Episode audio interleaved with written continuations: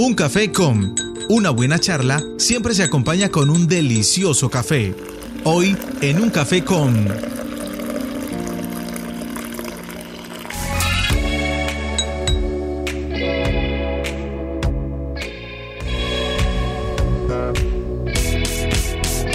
Un café con a esta hora de la mañana, eh, invitados, invitadas especiales con temas bien eh, especiales también a esta hora de la mañana para todos nuestros oyentes. Julián Angélica, hoy un café con, ¿con quién nos vamos a tomar ese cafecito? Así es, Alberto. Hoy en un café con nos acompaña Alba Inés Lemus. Ella es psicóloga de la Universidad Santo Tomás, especialista en adicciones y farmacodependencia de la Universidad Católica Luis Amigo. Y bueno, es psicóloga de la Comisaría de Familia adscrita a la Secretaría de Gobierno. Muy buenos días, doctora Alba, ¿cómo está usted? Muy buenos días, Julián, y buenos días para todos nuestros oyentes. Espero estén muy bien. Pues doctora, buenos días, darle la bienvenida a este Un Café con. Hoy pues para hablar eh, de algunos temas que sí se han vuelto y han tomado como mucha importancia más de la que normalmente toma.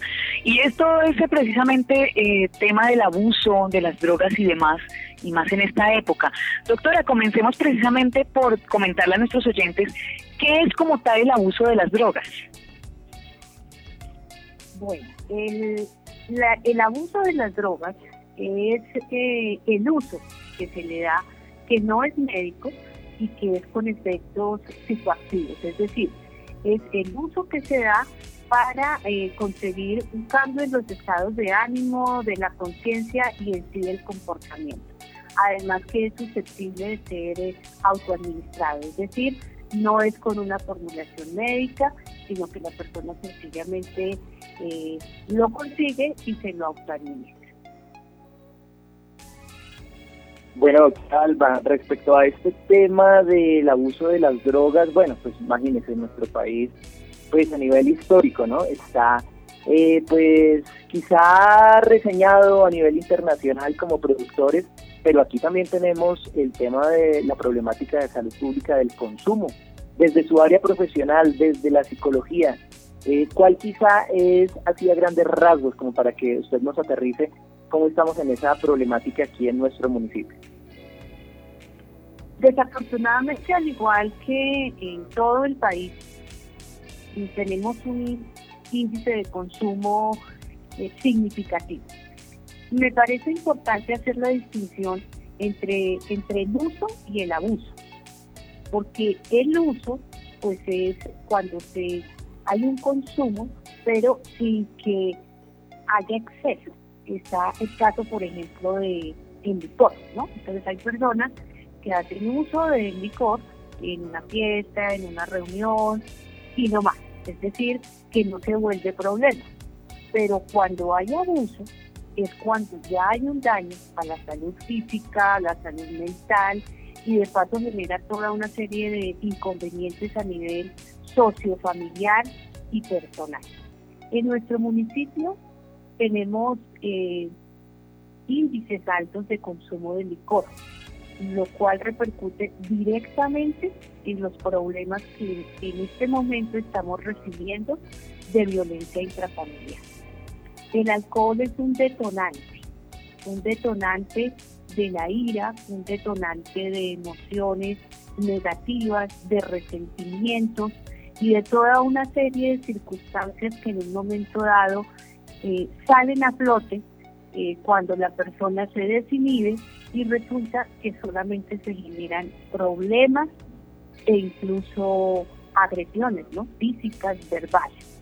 Hay que tener en cuenta que no solamente, eh, es decir, se mueren las personas alcohólicas por cirrosis o por una subida de tensión, porque pues son innumerables los problemas físicos que generan, diabetes, etcétera, etcétera sino también que el alcohol mata a través de la falta de control de las personas que lo consumen. Una persona ebria que se atraviesa una avenida sin fijarse, se murió. ¿Y cómo aparece? No, la persona murió porque le atropellaron. No, murió realmente porque estaba embriagada. Porque si hubiese estado en su conciencia y en su sano juicio, seguramente no se hubiese pasado de una forma tan temeraria. dos personas o tres o cuatro que se reúnen un fin de semana a beber y termina el uno agrediendo al otro, pues seguramente el detonante cuál fue? El exceso en el consumo de alcohol. Entonces, es importante que veamos más allá de lo inmediato. No es solamente el que como yo trabajo, como me dicen algunos señores a veces allá, pues yo merezco divertirme así. Es que hay que mirar todo lo que conlleva, además de un costo que tiene en este momento el licor. pues la verdad no sé cuánto valga una cerveza o media de aguardiente, pero en esta situación en que en este momento en muchos hogares eh, están escasos los recursos económicos, pues es una arbitrariedad irse a gastar el dinero en licor cuando hace falta el arroz, el aceite, la sal o el café.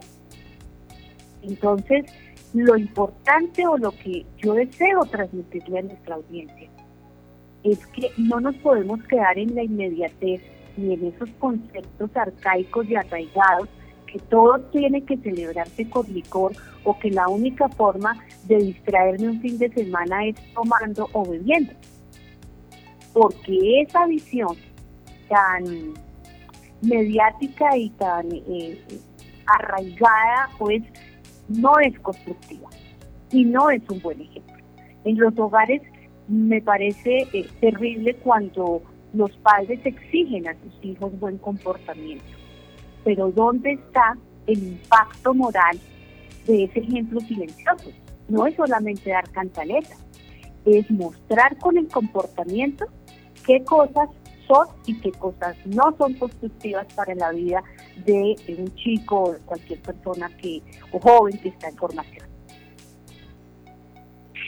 Pues precisamente como lo menciona la doctora Alba, pues un tema de herencia también, ¿no? Bueno, que se, que se lleva en las familias durante años, que pasa de una generación a otra, porque ya queda así como esa, esa enseñanza, como lo comenta la doctora, de, el estar celebrando eh, solo con bebida, que de pronto no pueden dejar y celebrar de otra forma, sino siempre tiene que estar ahí el consumo de bebidas alcohólicas.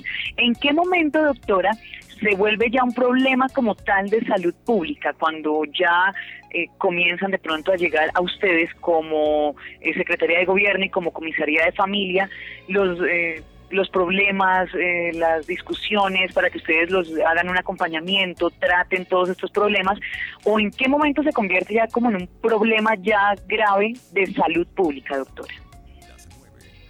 En el momento que se pasa, es decir, hay un abuso ya, ya hay un abuso de licor, eh, porque la persona ya no es cada reunión, sino que sencillamente empieza a buscar la forma de, reunirse con sus amigos para beber o con las amigas, porque cabe resaltar que eh, desde 2005 hacia acá se ha aumentado 10 veces más el consumo de licor en las mujeres. Pero bueno, volvamos al punto. Pasamos de ese abuso a un uso peligroso. ¿Por qué uso peligroso? Porque ya estamos susceptibles a una enfermedad hepática o sencillamente a conductas de riesgo, como lo explicaba antes, que pueden poner en peligro la vida del usuario de la bebida y de su contexto eh, familiar y social. Entonces, se genera una dependencia. Hay gente que dice, no, si yo puedo dejar el trago el día que quiera. Eso es falso porque cuando ya existe una dependencia, tenemos unos cambios a nivel neurológico, a nivel físico y psicológico que generan el deseo de beber. Por eso es que la persona busca la manera de consumir. Y así sea solo eh, en el mostrador del señor tomándose la cerveza, hablando con la señora que, la vende. ¿sí? Pero ahí ya hay una dependencia. Entonces, este cuadro del cual estamos hablando, se vuelve un problema de salud pública. ¿Por qué?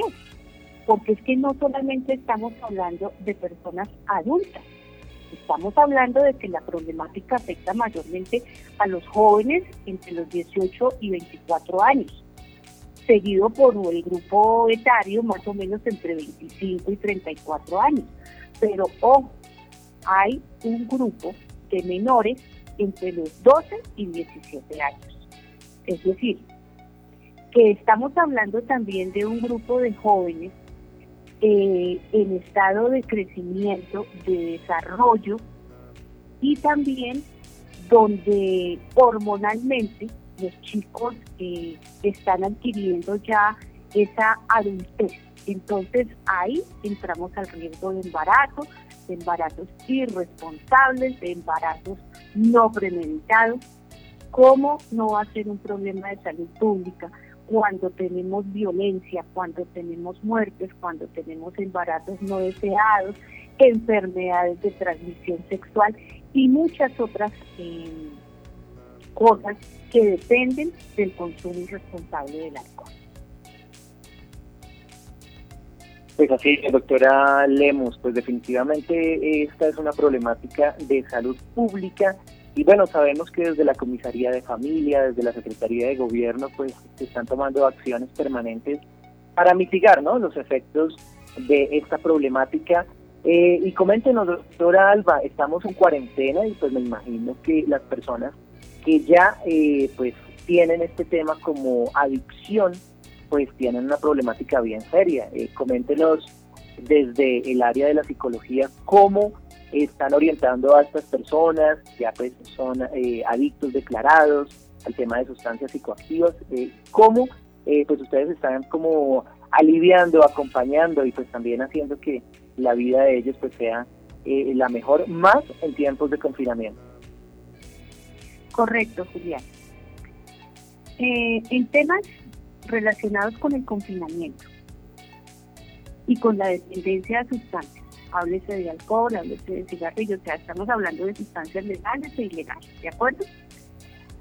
Ha sido complejo y desde la Comisaría de Familia nosotros hacemos atención individual y atención a la familia para poder dar ese apoyo, para poder dar esas herramientas que permitan mejorar la comunicación, que permitan que las personas sean más tolerantes y que busquen la forma que no sea mediante la violencia de solucionar sus diferencias a nivel del hogar.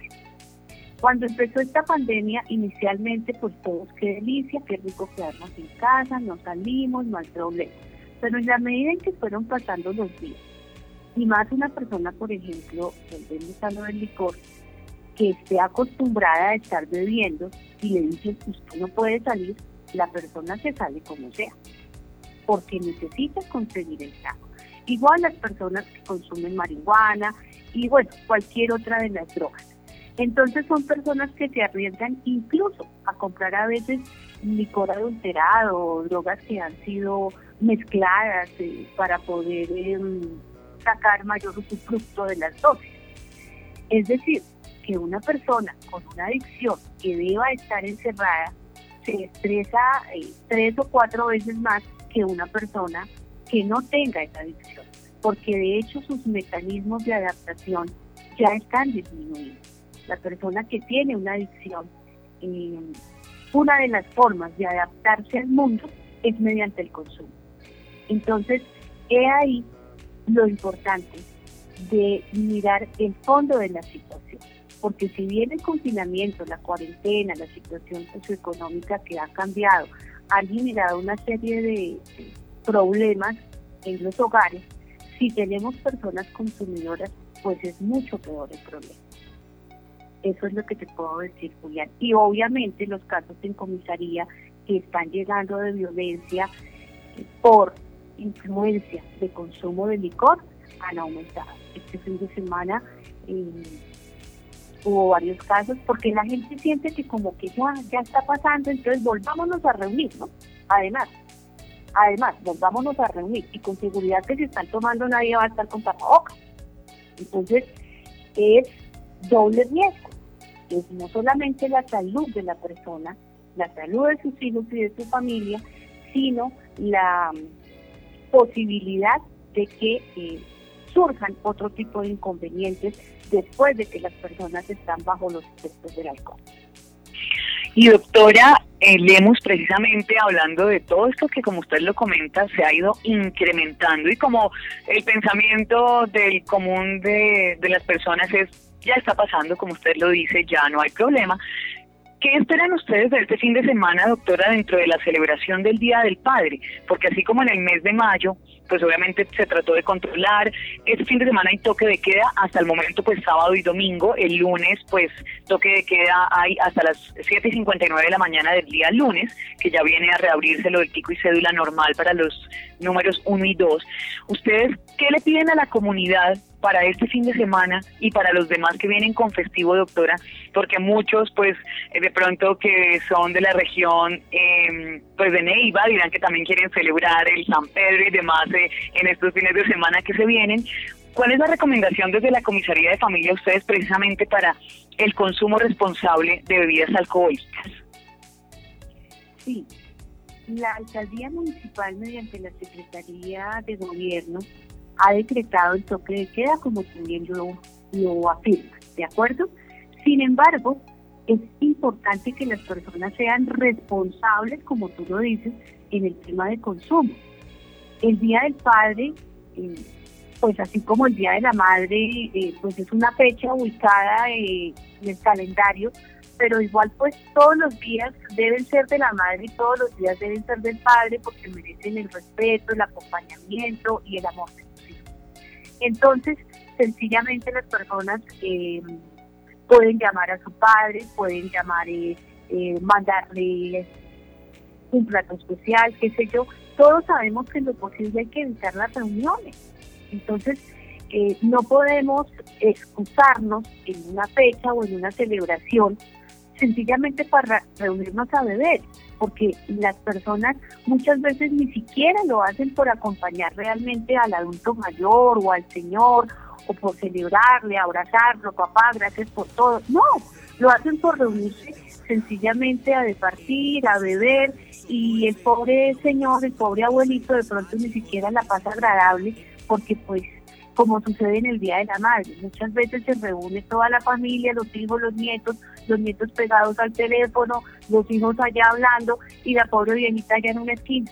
Entonces, no busquemos disculpas, seamos responsables, seamos conscientes que esta es una situación de pandemia a nivel mundial, donde las cifras de contagio crecen día a día, que hay que hacer una reapertura económica, sí, pero la responsabilidad del no contagio y de que eh, no evolucionen más los casos en nuestro municipio es de todos y cada uno de los habitantes.